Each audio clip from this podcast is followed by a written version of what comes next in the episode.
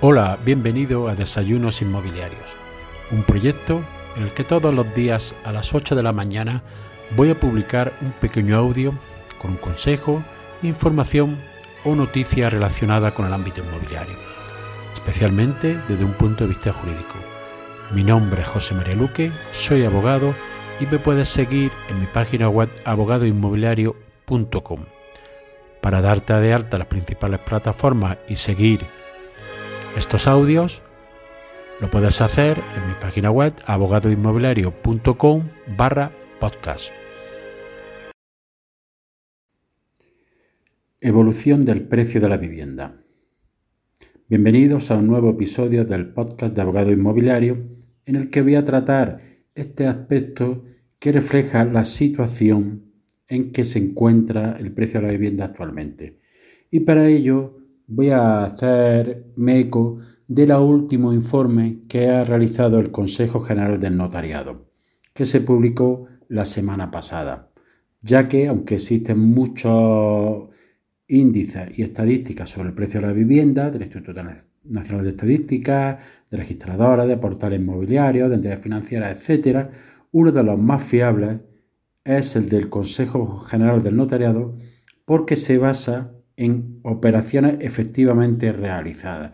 Es decir, se, se basa perdón, en los datos que los notarios recogen en las escrituras que se firman en la notaría en toda España.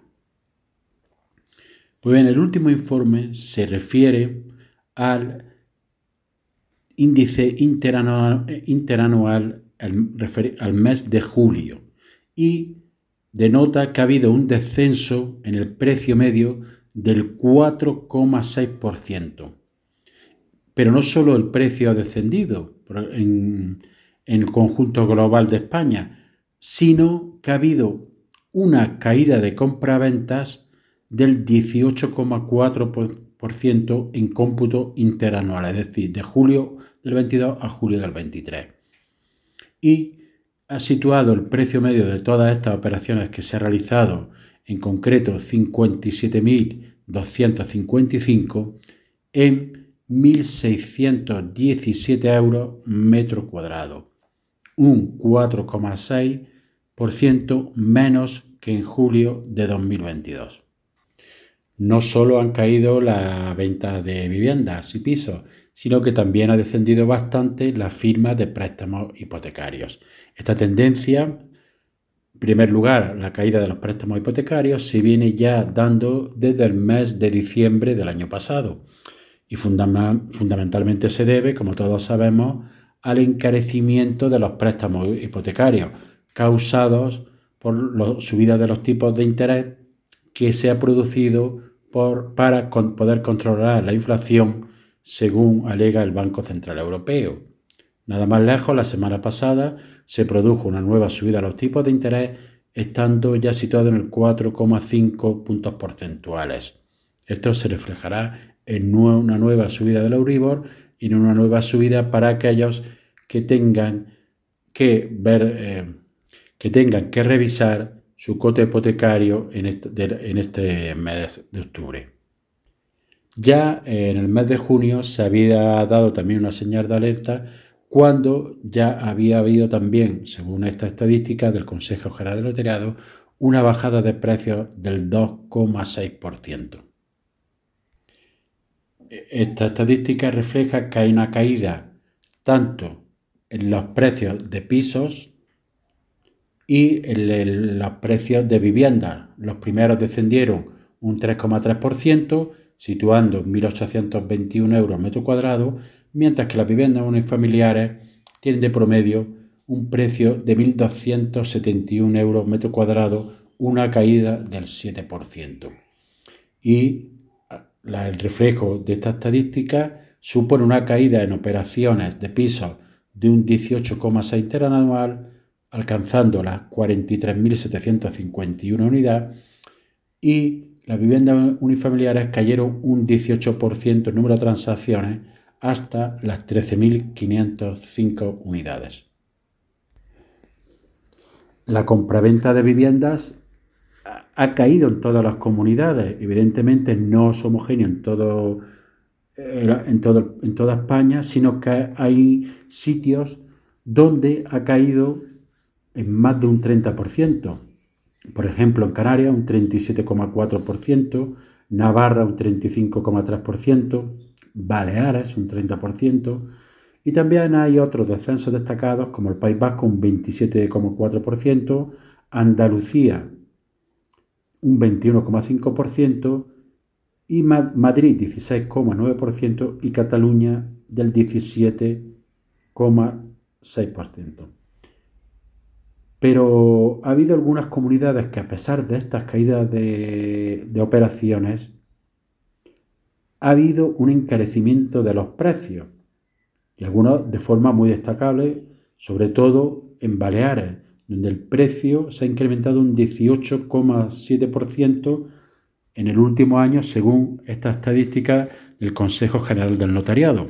En el País Vasco también hay un incremento elevado del 7,1%, luego ya la Comunidad Valenciana un 4,9%, Navarra un 3%, y luego ya hay otras en que el precio medio de la vivienda ha caído, lo que refleja la disparidad en toda en el ámbito territorial entre, las zonas e incluso la disparidad dentro de las propias zonas. En concreto, en Castilla y León bajó un 13%, en Extremadura un 9,5%, en Aragón un 9%, en Madrid un 3,8%, en Asturias un 6,2%, Andalucía prácticamente se mantiene estable al 0,6%, así como Murcia menos 0,1%, Cantabria menos 0,1%. Hay algunos lugares, por ejemplo, como Andalucía, donde hay que diferenciar muy claramente las zonas de costa, ejemplo Málaga, donde el precio de la vivienda no para de subir, sobre todo en la capital y y toda la costa del sol, especialmente la costa del sol occidental, donde el precio no para de subir y que ha superado ya incluso los precios que existían cuando se produjo el estallido de la bruja inmobiliaria allá por el año 2008. Una de las, causas, una de las causas principales para que se dé esta bajada de precios, como todos conocemos y aparece reflejada en todos los medios de comunicación, es el encarecimiento de la financiación. Es decir, una hipoteca media se ha disparado en una barbaridad. Lo que antes podía suponer una cuota entre 500 y 600 euros, a, día de hoy, tal como está el Uribor, puede suponer una cuota de 800-900 euros. Es decir, prácticamente un incremento del 50%, del 50 en la cuota hipotecaria.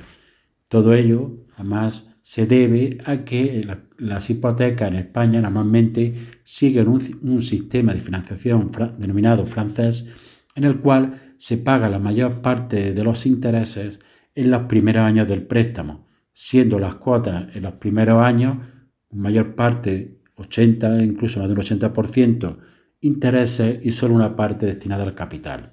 Ello hace que el, encarecimiento sea así más alto de las hipotecas.